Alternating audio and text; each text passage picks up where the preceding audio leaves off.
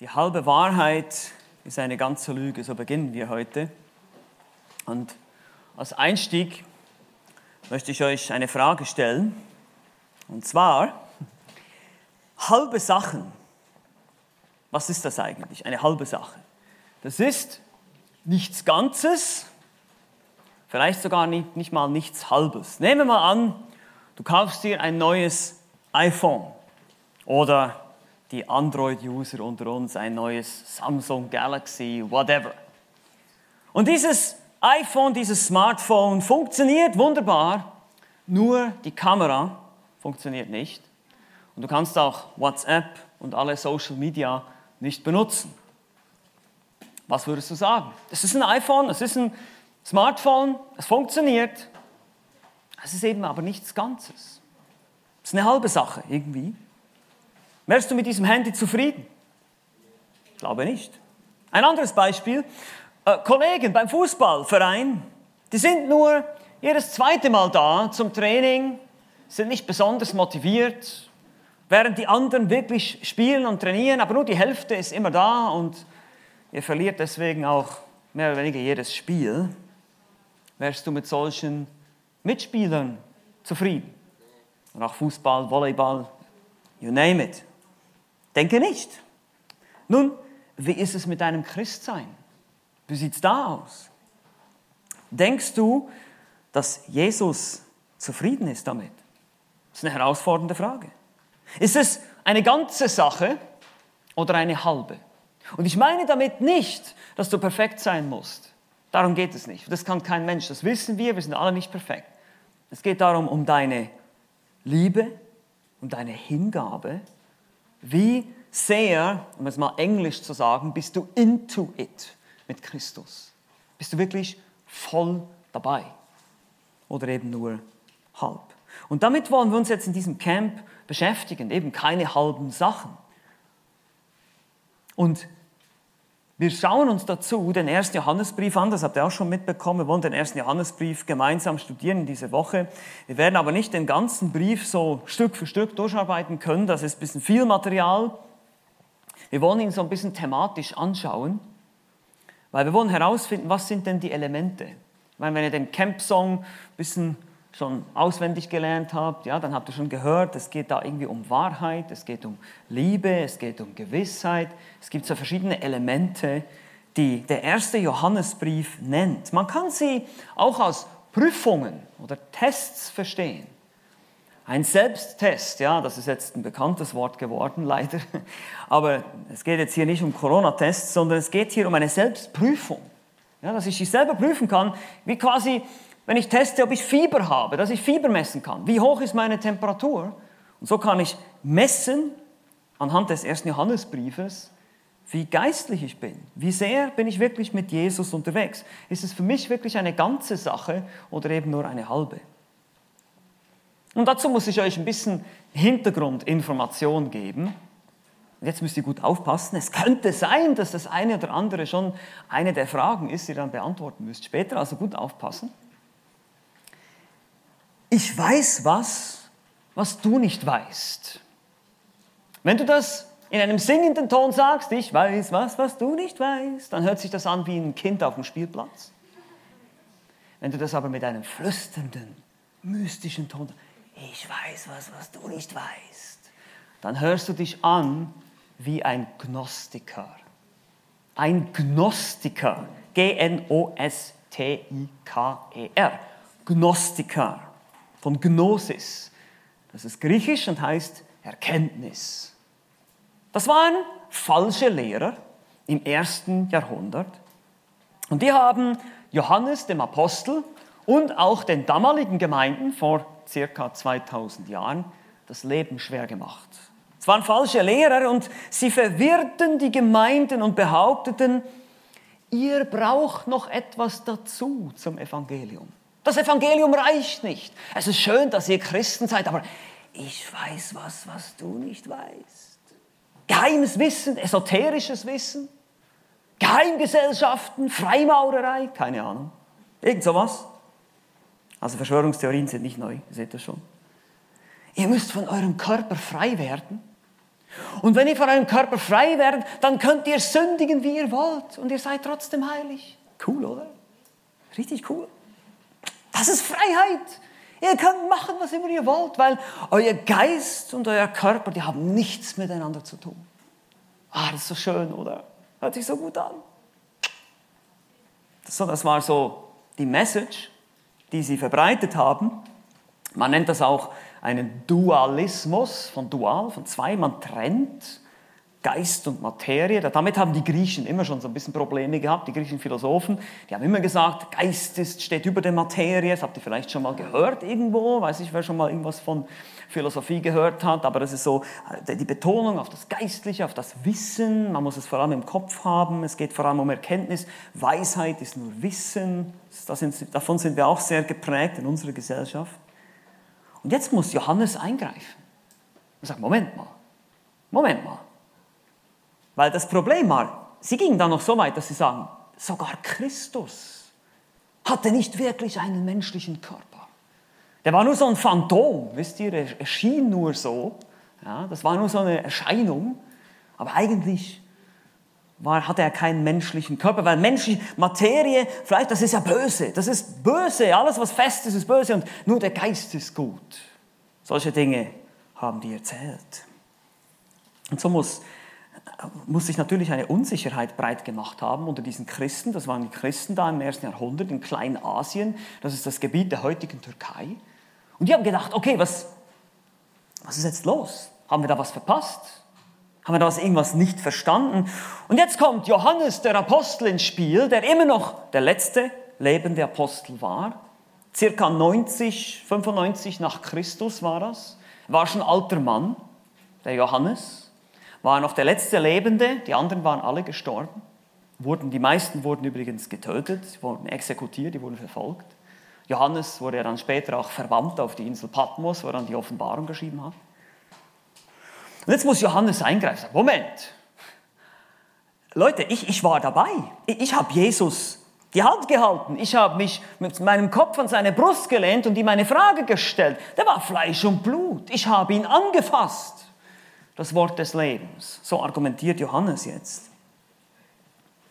Und ihr seid gerettet. Ihr könnt wissen, dass ihr gerettet seid, aber ihr müsst aufpassen, dass ihr nicht abweicht von dem, was ihr von Anfang an gehört habt. Guckt euch mal an, 1. Johannesbrief, wenn ihr nicht schon aufgeschlagen habt in euren Bibeln, 1. Johannesbrief, heißt es in Kapitel 1, Vers 1, damit beginnt er.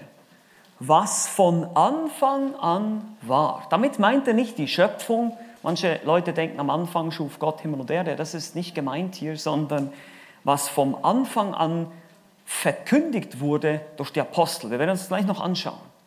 Aber er hat gesagt, im Prinzip ist es neu, ist es falsch. Ist es richtig, ist es nicht neu. Die Lehre. Also was ihr gehört habt, bei dem bleibt bitte. Bei dem, was ihr von uns Aposteln gehört habt, bei dem bleibt. Und lasst euch nicht hier einen Bären aufbinden oder einen Gnostiker ähm, von diesen Leuten. Und so ist das Ziel des Johannesbriefes, das Ziel, mit dem der Autor geschrieben hat, hint, hint, hint, könnte eine Frage sein, hier, Schlüsselvers, erstmal aus der Schlachter 2000, weil ihr werdet, einige haben Schlachter 2000 Übersetzung, deshalb erwähne ich das hier, der ist etwas länger als in anderen Bibelübersetzungen. Das hat mit den Manuskripten zu tun. Das ist eine etwas nerdige Angelegenheit, also technisch, da gehe ich jetzt nicht so drauf ein. Wer sich dafür interessiert, kann sich bei mir melden, dann können wir mal ein bisschen über Textkritik sprechen und warum und wieso.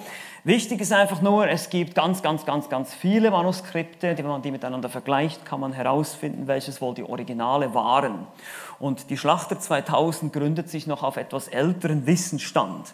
Deshalb heißt es hier eben, ist das der längere Vers und den Vers, den wir lernen, der kommt aus der Elberfelder Übersetzung. Der steht auch bei euch so im Programmheft. Aber das ist die Absicht. Am Ende ändert sich vom Sinn her nicht viel.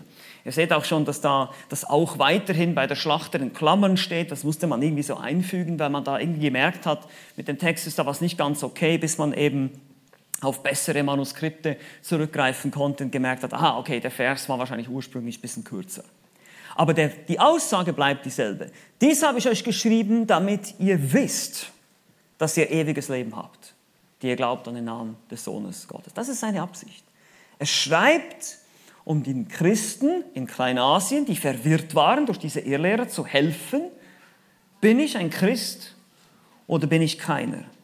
Fehlt mir noch etwas oder fehlt mir nichts? Und er erinnert sie an diese Grundlehren, diese Grundelemente des wahren Christentums. Und ihr seht schon, wenn ihr euch den Vers anschaut, haben wir hier eigentlich einen Pointer. Geht der, funktioniert der? Kann mir das jemand sagen? Nee, geht nicht. Okay. Also da ist da so ein kleiner Knopf dran. Gut, dann muss ich halt versuchen mit den Händen.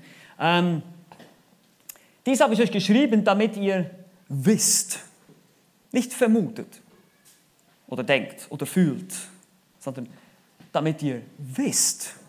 Das heißt, ihr könnt wissen, dass ihr ewiges Leben habt. Das kann man wissen. Man kann sich da sicher sein. Das ist schon mal ermutigend. Ja? Das heißt ja, damit ihr vermuten könnt, eventuell habt ihr ewiges Leben und dann, wenn ihr dann beim Herrn ankommt, vor dem Thron Gottes, vor dem Gericht, dann sagt Gott, na, hm, sorry, tut mir leid, geht nach unten. Nee, das, das sollte nicht passieren. Kann passieren, aber dann hast du nicht aufgepasst. Dann hast du nicht aufgepasst, was Gott in seinem Wort geoffenbart hat. Gut, wie macht Johannes das? Wie argumentiert er jetzt? Was ist sein, sein Ding? Er bedient sich eines einfachen und logischen Arguments. Und dieses Argument kann man mit einem Spruch zusammenfassen aus unserem Alltag. Ihr kennt vielleicht den Spruch, ein Apfel fällt nicht weit vom Stamm. Wer weiß, was das bedeutet? Ein Apfel fällt nicht weit vom Stamm. Wer kennt diesen Spruch? Hände hoch. Ja, doch einige. Gut. Was bedeutet der? Dass die Eltern, oder besser gesagt die Kinder, in einer gewissen Form ihren Eltern gleich oder ähnlich sind. Dein Papa war ein Morgenmuffel, deshalb bist du vielleicht auch einer. Deine Mama war eine Kaffeetante, deshalb bist du auch eine. Je nachdem. Muss nicht immer so sein, aber. Oh, Zeigerstoff. Das ist, äh, das ist ein bisschen brutal, aber okay. Also keine Angst, ich werde hier nicht ähm, gewalttätig werden. Äh, ich mache das mal hier hin. So, danke schön, danke. Und so argumentiert Johannes in seinem Johannesbrief und sagt, wenn ihr wirklich Kinder Gottes seid, dann werdet ihr eurem Vater ähneln. Ja, ihr werdet nicht perfekt gleich sein, aber ihr werdet Ähnlichkeit, es wird Ähnlichkeiten geben in eurem Leben. Die Eigenschaften Gottes werden sich irgendwie zeigen in eurem Leben. Wenn ihr aber nicht Kinder Gottes seid, und hier kommt jetzt die schlechte Botschaft, dann seid ihr Kinder des Teufels, weil es gibt nur zwei Möglichkeiten. Wir sind entweder unter der Kontrolle des Teufels oder Gott. Es ist schwarz-weiß. Die Bibel ist da sehr deutlich. Es gibt keine neutrale Zone. Auch wenn ich Schweizer bin, kann ich da nicht neutral sein. Das geht nicht. Sondern es gibt nur, entweder bist du dabei oder nicht dabei. Eben keine halben Sachen. Und das ist das Beispiel hier in 1. Johannes Kapitel 3, Vers 10. Jetzt kann ich da mal meinen Schlagstock benutzen. Daran sind die Kinder Gottes und die Kinder des Teufels offenbar. Jeder, der nicht Gerechtigkeit übt, ist nicht aus Gott, ebenso wer seinen Bruder nicht liebt. Ihr seht schon, wichtig hier, Kinder Gottes, Kinder des Teufels und daran erkennt man. Es sind offenbar, ist ein anderes Wort für man erkennt, man, man kann es sehen, es, es zeigt sich. Und deshalb stellt uns Johannes einfach die Frage, wer ist dein Papa und wie ist dein Liebesleben? Wie liebst du und wer ist dein wirklicher geistlicher Vater? Das ist die Frage, die er und stellt. Und wie wirken sich diese Dinge in deinem Leben aus? Und so baut er seinen Brief auf mit den, man kann sagen, den Bausteinen des christlichen Lebens oder den Bausteinen des christlichen Glaubens. Und der erste Baustein, mit dem wir uns eben heute beschäftigen, ist die Wahrheit. Jesus hat gesagt, ich bin der Weg und die Wahrheit und das Leben. Und keiner kommt zum Vater, denn nur durch mich. Jesus ist die Wahrheit. Also es baut auf, das Erste, was wir verstehen müssen über das Christentum ist, es baut auf Wahrheit auf. Deshalb, weil Gott ein Gott der Wahrheit ist. Er kann nicht lügen, heißt es in der Bibel. Er hasst die Lüge. Er hat auch gesagt, du sollst nicht lügen, sondern die Wahrheit sprechen. Warum? Weil er selber die Wahrheit ist. Und deshalb, jetzt gehen wir zurück zu diesem Vers 1, Kapitel 1, Vers 1, ein etwas längerer Abschnitt und ich lese ihn euch einfach vor, was von Anfang an war, was wir gehört haben, was wir mit unseren Augen gesehen haben, was wir angeschaut, was unsere Hände betastet haben vom Wort des Lebens. Und das Leben ist erschienen und wir haben gesehen und bezeugen und verkündigen euch das ewige Leben, das bei dem Vater war und uns erschienen ist. Was wir gesehen und gehört haben, das verkündigen wir euch, damit auch ihr Gemeinschaft mit uns habt. Und unsere Gemeinschaft ist mit dem Vater und mit seinem Sohn Jesus Christus. Und dies schreiben wir euch, damit eure Freude vollkommen sei. Ich möchte eure Aufmerksamkeit jetzt nur auf eine kleine Sache lenken hier. Das haben wir schon betrachtet, ganz oben, was von Anfang an war. Seht ihr das? Und dann weiter unten in Vers 3 beginnt er wieder, was wir gesehen und gehört haben. Dieses was, was, Entschuldigung hier, ich weiß, ihr wollt nicht an Schule erinnert werden, aber das sind Relativpronomen, okay? Er beginnt eigentlich mittendrin in einem abhängigen Satz. Er beginnt nicht mit dem Hauptsatz, weil der Hauptsatz, der kommt hier. Was wir gesehen und gehört haben, das verkündigen wir euch, damit auch hier gemeint. Also dieses hier, das verkündigen wir euch, das ist der Hauptsatz. Das ist die Hauptaussage dieses gesamten Konstrukts hier, diesen vier Verse. Und er sagt eigentlich, man könnte eigentlich mit dem Vers hier beginnen oder mit der, mit der Aussage, das verkündigen wir euch, Doppelpunkt, was von Anfang an war was wir gehört, was wir gesehen und, und, und, und, und gesehen haben. Also Johannes sagt, was wir euch verkündigen hier, das ist das, was wir gehört, gesehen, betastet. Was meint er mit wir? Er meint wir, die Apostel. Und ich bin der Letzte von ihnen. Und ich habe selber gesehen, ich habe selber gehört, ich habe selber betastet. Was? Wer? Jesus Christus, die Wahrheit. Und deshalb lasst euch hier nicht irgendwas erzählen, ich bin ein Augenzeuge. Das ist seine Aussage. Ich bin ein Augenzeuge. Und wir haben das gestern schon gesehen. Die Bibel, wie gesagt, basiert nicht auf irgendwelchen Träumereien. Gott ist selber in diese Welt gekommen. Er wurde Mensch. Er lebte unter uns. So beginnt auch das Johannesevangelium übrigens.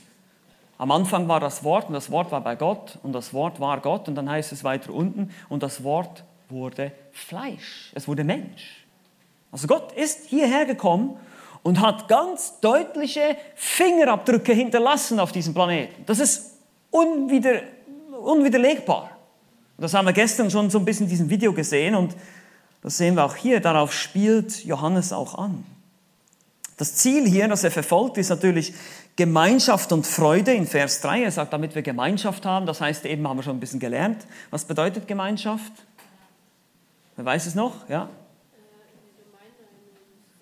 ja, Zusammenhalt in der Gemeinde oder auch Anteil haben. Wir haben Anteil und hier meint er ganz bewusst Anteil am ewigen Leben.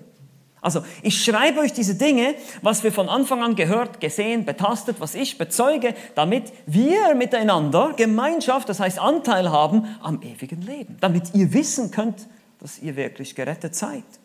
Und dadurch, logischerweise, Vers 4, hm, damit die Freude vollkommen sei. Ist ja klar. Hoffentlich freust du dich, wenn du weißt, dass du ewiges Leben hast, dass du nicht ewig auf diesem Planeten hier bleiben wirst und dass du nicht in die ewige Verdammnis, in die ewige Hölle kommen wirst, sondern dass du in ein ewiges Paradies gehen darfst eines Tages. Und dass du dir dabei sicher bist und dich jetzt darauf freuen darfst, auf diese Zukunft.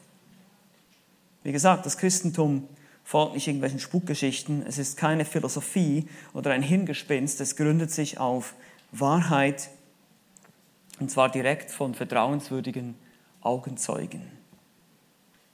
Und deshalb, weil sich das Christentum auf Wahrheit gründet, ist natürlich eben das Thema halbe Wahrheit ist eine ganze Lüge für uns ganz wichtig, weil wenn du, ich sag's es mal so, die Wahrheit nicht richtig auf die Reihe kriegst, dann hast du ein Problem. Es gibt heute leider, genauso wie damals, viele, viele falsche Lehren, falsche Ansichten, die nicht biblisch sind, die wir nicht hier drin finden in dem Wort Gottes.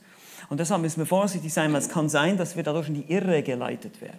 Also das das Erste, was Johannes anspricht, ist, wir müssen erstmal die Wahrheit kennen. Wir müssen erstmal wissen, okay, worüber sprechen wir? Und hier, wir wollen das kurz mit drei Fragen, wollen wir uns das ähm, erarbeiten. Thema, die halbe Wahrheit ist eine ganze Lüge. Und jetzt kommt die Gliederung, könnt ihr euch vielleicht noch erinnern. Gestern, was ich euch gesagt habe, hier kommen unsere drei Punkte. Warum ist das Christentum wahr? Warum ist es entscheidend, was ich glaube? Und was geschieht, wenn ich es nicht richtig auf die Reihe kriege? Das sind die drei Fragen, die wir uns jetzt stellen. Warum ist es wahr? Warum ist es entscheidend? Und was geschieht, wenn nicht richtig verstanden? Okay, erstens, warum ist es wahr? Wie gesagt, er schreibt hier, dies habe ich euch geschrieben, damit ihr eben nicht vermuten könnt oder irgendwie fühlen könnt, sondern wisst, dass ihr ewiges Leben habt. Wenn ihr jetzt mal ins Kapitel 5 geht, wir werden den Johannesbrief jetzt so ein bisschen von hinten her aufrollen müssen, um dieses Thema zu betrachten. Er spricht der in Kapitel 5, Vers 6 immer wieder von einem Zeugnis. Hier heißt es zum Beispiel, in Vers 6, Kapitel 5, Vers 6, er ist durch Wasser und Blut gekommen ist, oder er, der durch Wasser und Blut gekommen ist, Jesus der Christus, nicht durch Wasser allein, sondern durch Wasser und Blut. Und der Geist ist es, der Zeugnis gibt. Und so geht es weiter, immer mit diesem Zeugnis. Der Geist gibt Zeugnis, er ist durch Wasser und Blut gekommen. Das ist ein bisschen schwierig zu verstehen, vielleicht für uns heute, aber es bedeutet einfach, Jesus wurde Mensch. Er wurde getauft wie ein Mensch. Könnt ihr euch vielleicht erinnern an die Geschichte, Johannes der Täufer tauft und dann kommt Jesus zu ihm und er wird untergetaucht in der Taufe. Er war also ein Mensch, er konnte Wasser verdrängen. Okay? Er war ein Körper, nicht ein Geist. Und er blutete am Kreuz, das ist das Blut hier. Er blutete und starb als Mensch am Kreuz. Johannes muss das sehr stark betonen, wie gesagt, die Gnostiker, die haben ja ein Problem damit gehabt, dass Jesus eben Mensch gewesen sein soll. Aber dadurch, dass Jesus Mensch war, haben wir hier auf dieser Erde einen Fingerabdruck Gottes. Welches Jahr haben wir heute? 2022, 2000, äh, ich kann es nicht mehr sagen, 2022, so sagt man so richtig. Nach Christi Geburt, oder? Also wir richten sogar unsere ganze Zeitrechnung nach ihm aus. Und so geht es weiter hier in Versen 7 und 8. Erwähnen einen zweiten Zeugen, den Geist. Dieser Vers ist auch etwas länger in der Schlachter und in der Elbefelder etwas kürzer. Ich nehme hier auch wieder den kürzeren Text, denn drei sind es, die Zeugnis ablegen, der Geist und das Wasser und das Blut und die sind einstimmig. Nun, was meint er damit? Der Geist, der Geist Gottes kam auch bei Jesu Taufe hinunter auf ihn und gab Zeugnis. Es gab eine Stimme aus dem Himmel, da waren Leute dabei, die haben das gehört, die haben das gesehen. Da waren hunderte von Zeugen, als Jesus gekreuzigt wurde. Da waren auch Zeugen, als Jesus auferstanden war. Diese Augenzeugenberichte haben wir zum Beispiel in den Evangelien, bei Markus und Matthäus und Lukas, die Evangelisten. Der Apostel Paulus im 1. Korinther 15 berichtet uns von 500 Leuten, die ihn alle auf einmal gesehen haben, den Auferstandenen, nach seinem Tod. Stell dir mal vor, du musst 500 Leute dazu animieren, etwas zu erzählen, was nicht stimmt. Die müssen alle übereinstimmen in dem, was sie erzählen. Diese 500 Zeugen, das ist völlig unmöglich. So Sowas kriegt man nicht hin. Da kommen natürlich etliche andere Dinge dazu und gestern haben wir auch einiges in dem Video gesehen.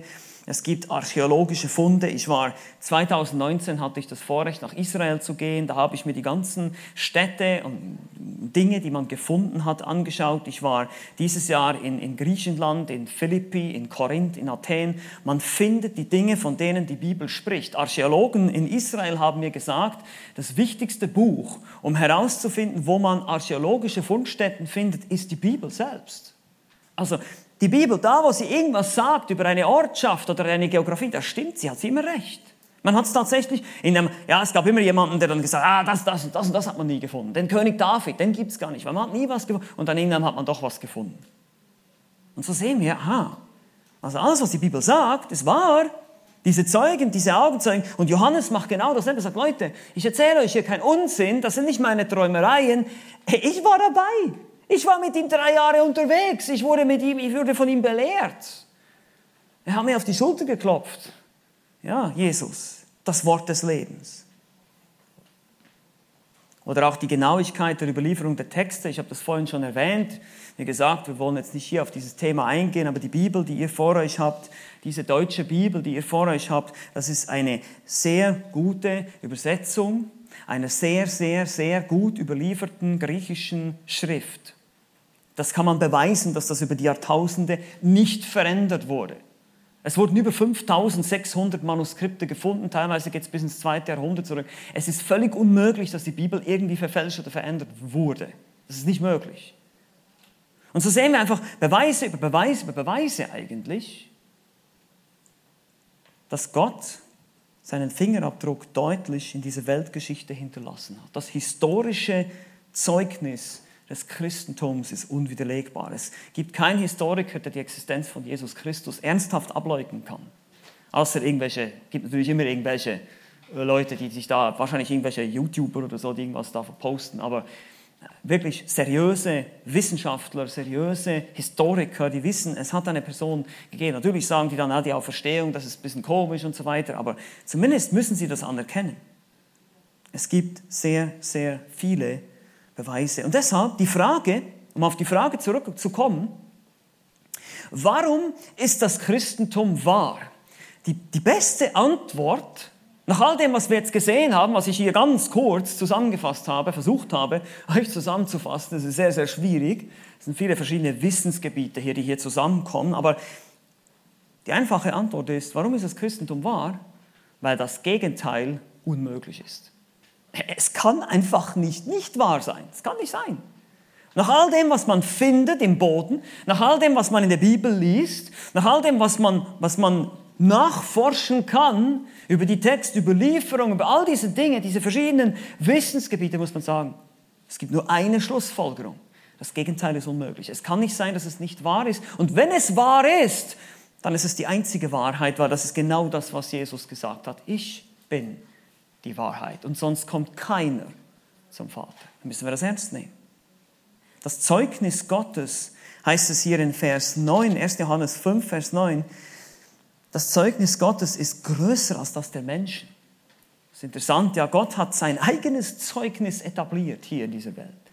Das hat er teilweise durch Menschen getan, aber das Ganze drumherum, was ich jetzt gesagt habe, ist auch ein historisches Zeugnis von dem, was Gott getan hat. Und deshalb kann man sagen, wer an den Sohn Gottes glaubt, der hat das Zeugnis in sich selbst. Ich habe euch das gestern in meinem eigenen Zeugnis erzählt. Wenn wir die Bibel lesen, dann stellen wir fest, dieses Buch ist nicht normal. Es ist kein gewöhnliches Buch. Auch wieder auf das Video Bezug genommen gestern, diese 40 Autoren in verschiedenen Ländern, aus verschiedenen sozialen Schichten, 1500 Jahre auseinander, die haben überhaupt nichts gewusst voneinander und die produzieren eine Bibliothek von 66 Büchern, die perfekt zusammenpassen. Ich meine, versucht das mal. Wir geben jetzt hier drin in diesem Raum mal 40 verschiedenen Leuten, 40 von euch, den Auftrag, schreibt mal irgendeine Geschichte. Und dann dürft ihr aber nicht miteinander reden, ihr, dürft nichts miteinander absprechen, ihr schreibt einfach irgendwas. Und dann machen wir das, fügen wir das mal alles zusammen und schauen mal, was dann passt. Das wäre sicher sehr lustig, vielleicht können wir das mal machen, aber versteht ihr den Punkt? So ist die Bibel entstanden. Das ist rein unmöglich, dass sowas einfach so zufälligerweise, ja, die haben sich halt einfach, die haben einfach gut getroffen hier, Lukas und Mose und, also komm schon. Ich meine, das ist, das ist wirklich nicht schwer. Das ist nicht schwere Mathematik hier. Diese Wahrscheinlichkeit zu rechnen, die ist gleich null. Und deshalb schreibt Johannes auch, wer den Sohn hat, der hat das Leben. Wer den Sohn Gottes nicht hat, der hat das Leben nicht. Mit hat meint er natürlich, hast du in deinem Leben den Sohn Gottes. Und hier auch wieder seht diese, diese absolute Sprache. Er sagt nicht, ja, wer den Sohn etwas hat, der ist schon mal nicht schlecht dran. Nein, er sagt, wer ihn hat und wer ihn nicht hat. Also entweder bist du drin oder bist du draußen. Entweder bist du ein Christ oder du bist keiner.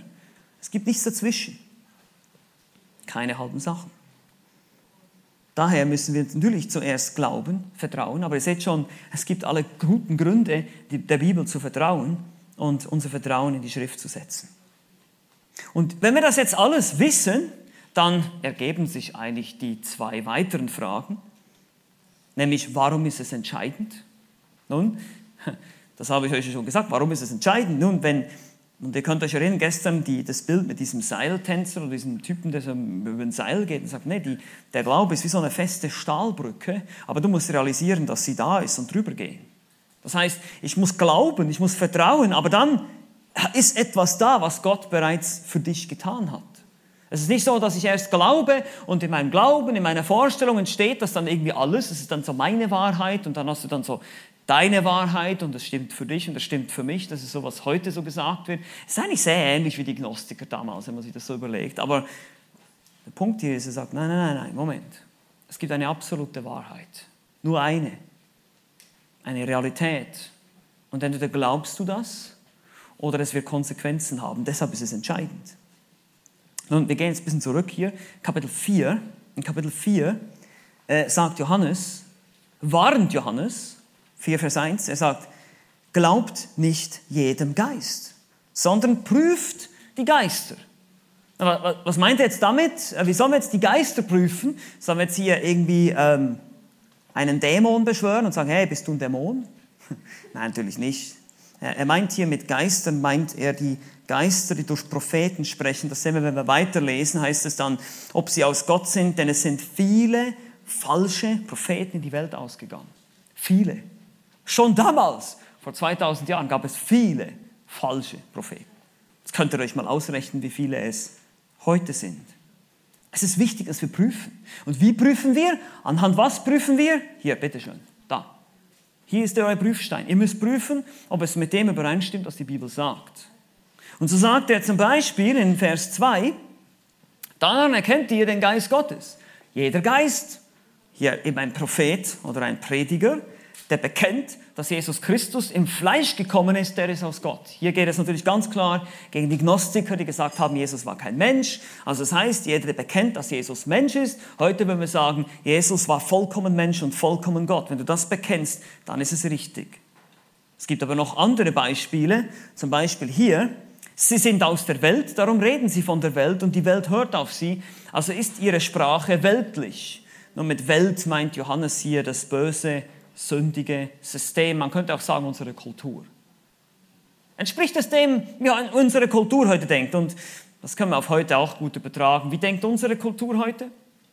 Eben auch, lebe nach Lust und Laune, mach nur, was dir Spaß macht, Fühlt es sich gut an? Muss es richtig sein? Nicht wahr? Also genau solche Mottos sind auch in unserer Gesellschaft, leider sogar in unserem Christentum drin. Und daher ist es entscheidend, was du glaubst, weil sonst wirst du aufs Glatteis geführt. Sonst wirst du irre geführt. Und daher ist es entscheidend, was du glaubst. Denn wenn es falsch ist, dann haben wir ein Problem. Das ist wie, wenn ich zum Beispiel sage, ich glaube, dass ich durch diese Wand laufen kann. Was meint ihr, was passiert, wenn ich das jetzt probiere? Das machen wir jetzt nicht, ja. ja dann werde ich meinen Kopf oder irgendwas stoßen, weil die Wand, die steht da, die ist Realität. Ob ich das jetzt glaube oder nicht, sie ist da. Und genauso ist es mit dem Christentum. Das Christentum ist wahr, egal ob du das glaubst oder nicht, es ist wahr. Und es bleibt wahr. Und deshalb wirst du eines Tages herausfinden, dass es wahr ist auf die eine oder andere Art. Entweder wirst du Gott als deinem Richter oder als deinem Retter begegnen. Das ist der Punkt, den Johannes macht. Deshalb ist es entscheidend. Deshalb ist es entscheidend, was du glaubst. Und deshalb ist es verheerend, wenn ich es nicht auch richtig auf die Reihe kriege. Und hier gehen wir noch mal ein bisschen zurück ins Kapitel 2. Da seht ihr nämlich auch, wie Johannes das betont. In Johannes 2 spricht er über die Christen im Vergleich zu den Antichristen. Und wir können, vielleicht könnt ihr euch irgendwie erinnern, es gab doch damals so einen Antichrist als eine Person, irgendwie so eine zukünftige teuflische Figur in der Offenbarung, das ist richtig, das ist der Antichrist, aber Johannes spricht hier von Antichristen in der Mehrzahl und er meint damit all diese falschen Propheten, die eigentlich in, demselben Geist, in derselben Gesinnung sprechen wie der Antichrist eines Tages sprechen wird. Er spricht von Kindern Gottes und Kindern des Teufels. Das haben wir schon angeschaut in 3 Vers 10. Er ist sehr absolut. Und woran erkennen wir? Es ist wieder eine Frage der Wahrheit. Hier nur als Beispiel 1. Johannes 2, Vers 22. Wer ist der Lügner, wenn nicht der, welcher leugnet, dass Jesus der Christus ist? Nun, Christus ist nicht ein Nachname, ja, so wie ich Pascal Grosjean heiße, heißt Jesus Christus. Das hat nichts damit zu tun. Christus ist ein Titel. Das heißt der Gesalbte, Christos ja, im Griechischen. Das ist der Gesalbte, das ist der eingesetzte Messias, von Gott eingesetzt.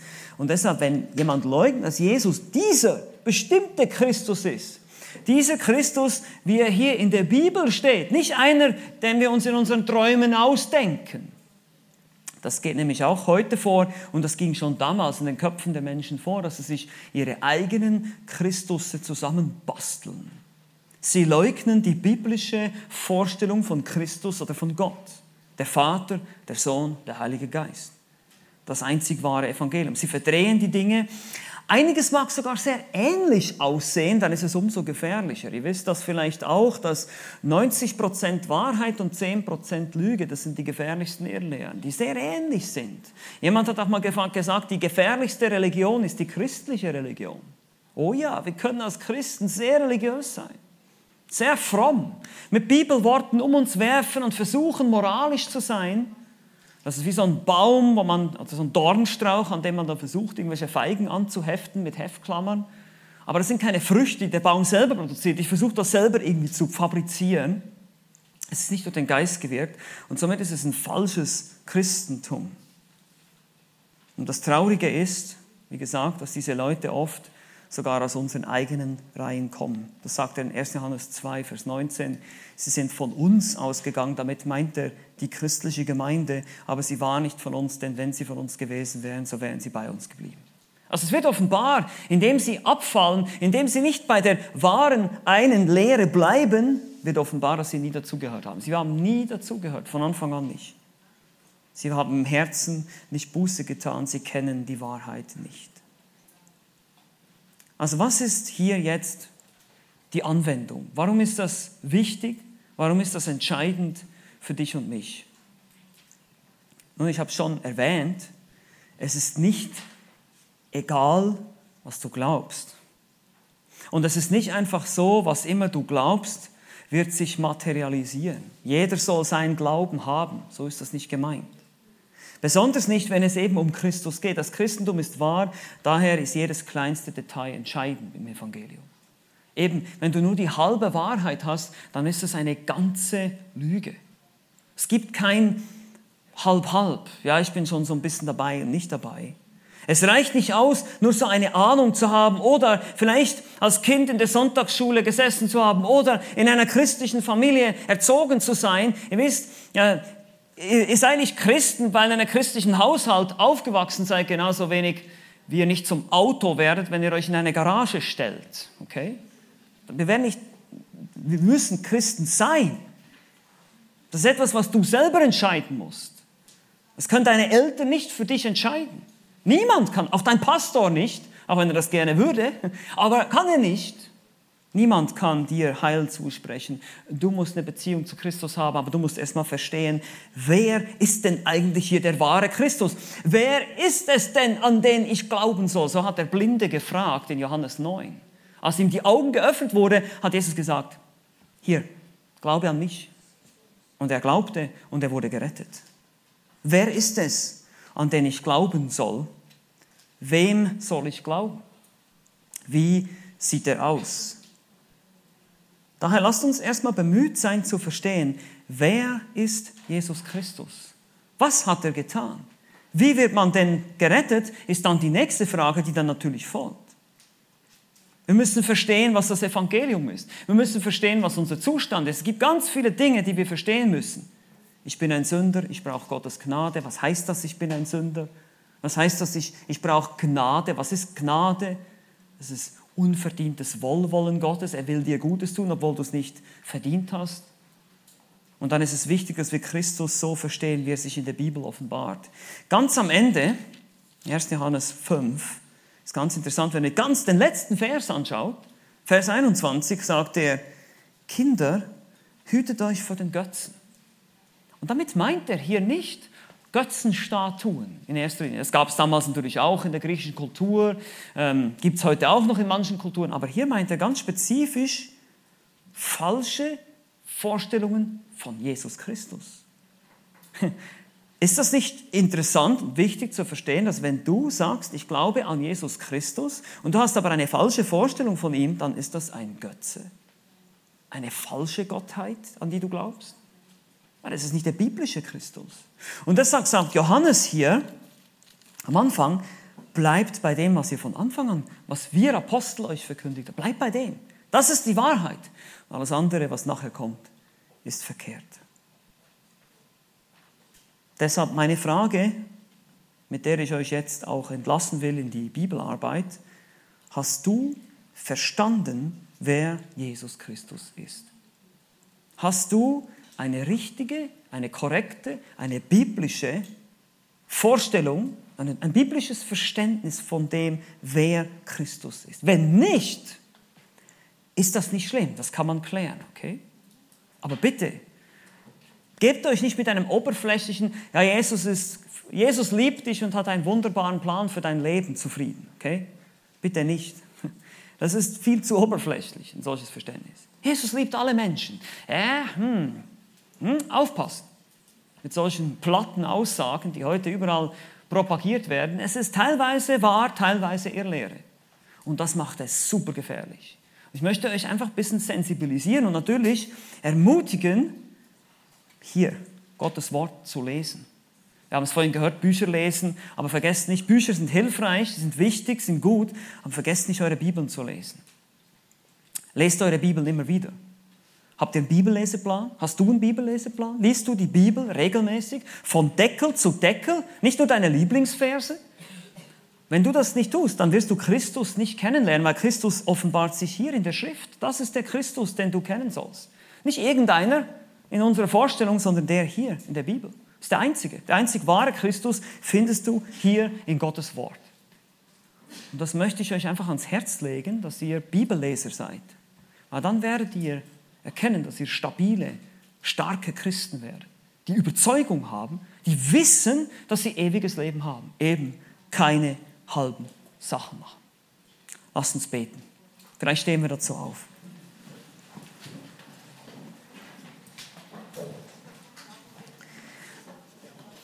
Herr Jesus Christus, wir danken dir, dass du uns nicht in Unwissenheit gelassen hast darüber, wer du bist, dass du dich in unmissverständlicher Klarheit offenbarst in deinem Wort. Und so lass uns fleißig suchen und studieren, was dein Wort sagt, damit wir besser verstehen, wer du wirklich bist. Dass wir uns auch nicht in die Irre führen lassen von falschen Propheten, von Irrlehrern, von Lehrern, die uns falsche Dinge beibringen wollen, die uns letztlich in die Verdammnis führen. Möge das nicht sein. Mögen wir immer fest verwurzelt sein in dem, was wir in der Bibel finden und lernen. Ich bete, dass du uns allen hier in diesem Camp diese Woche die Möglichkeit gibst, einfach fester zu werden in unserem Verständnis von dir. Dass wir mehr Hunger haben nach dir nach deinem Wort als nach anderen Dingen in diesem Leben, nach anderen Freuden und Vergnügungen. Ja, die du geschaffen hast und die auch teilweise okay sind, aber wir wollen sehen, wie, wie wertvoll du bist und wie wunderbar es ist, dich zu kennen. Und so bete ich einfach, dass du uns hilfst, wenn wir Bibelarbeiten machen oder wenn wir uns selber prüfen, wenn wir äh, Bibel lesen oder Gruppenarbeiten machen, dass wir alle uns darauf ausrichten, nicht einfach nur Wissen anzuhäufen, sondern wirklich dich als Person zu erkennen, dich besser kennenlernen zu wollen.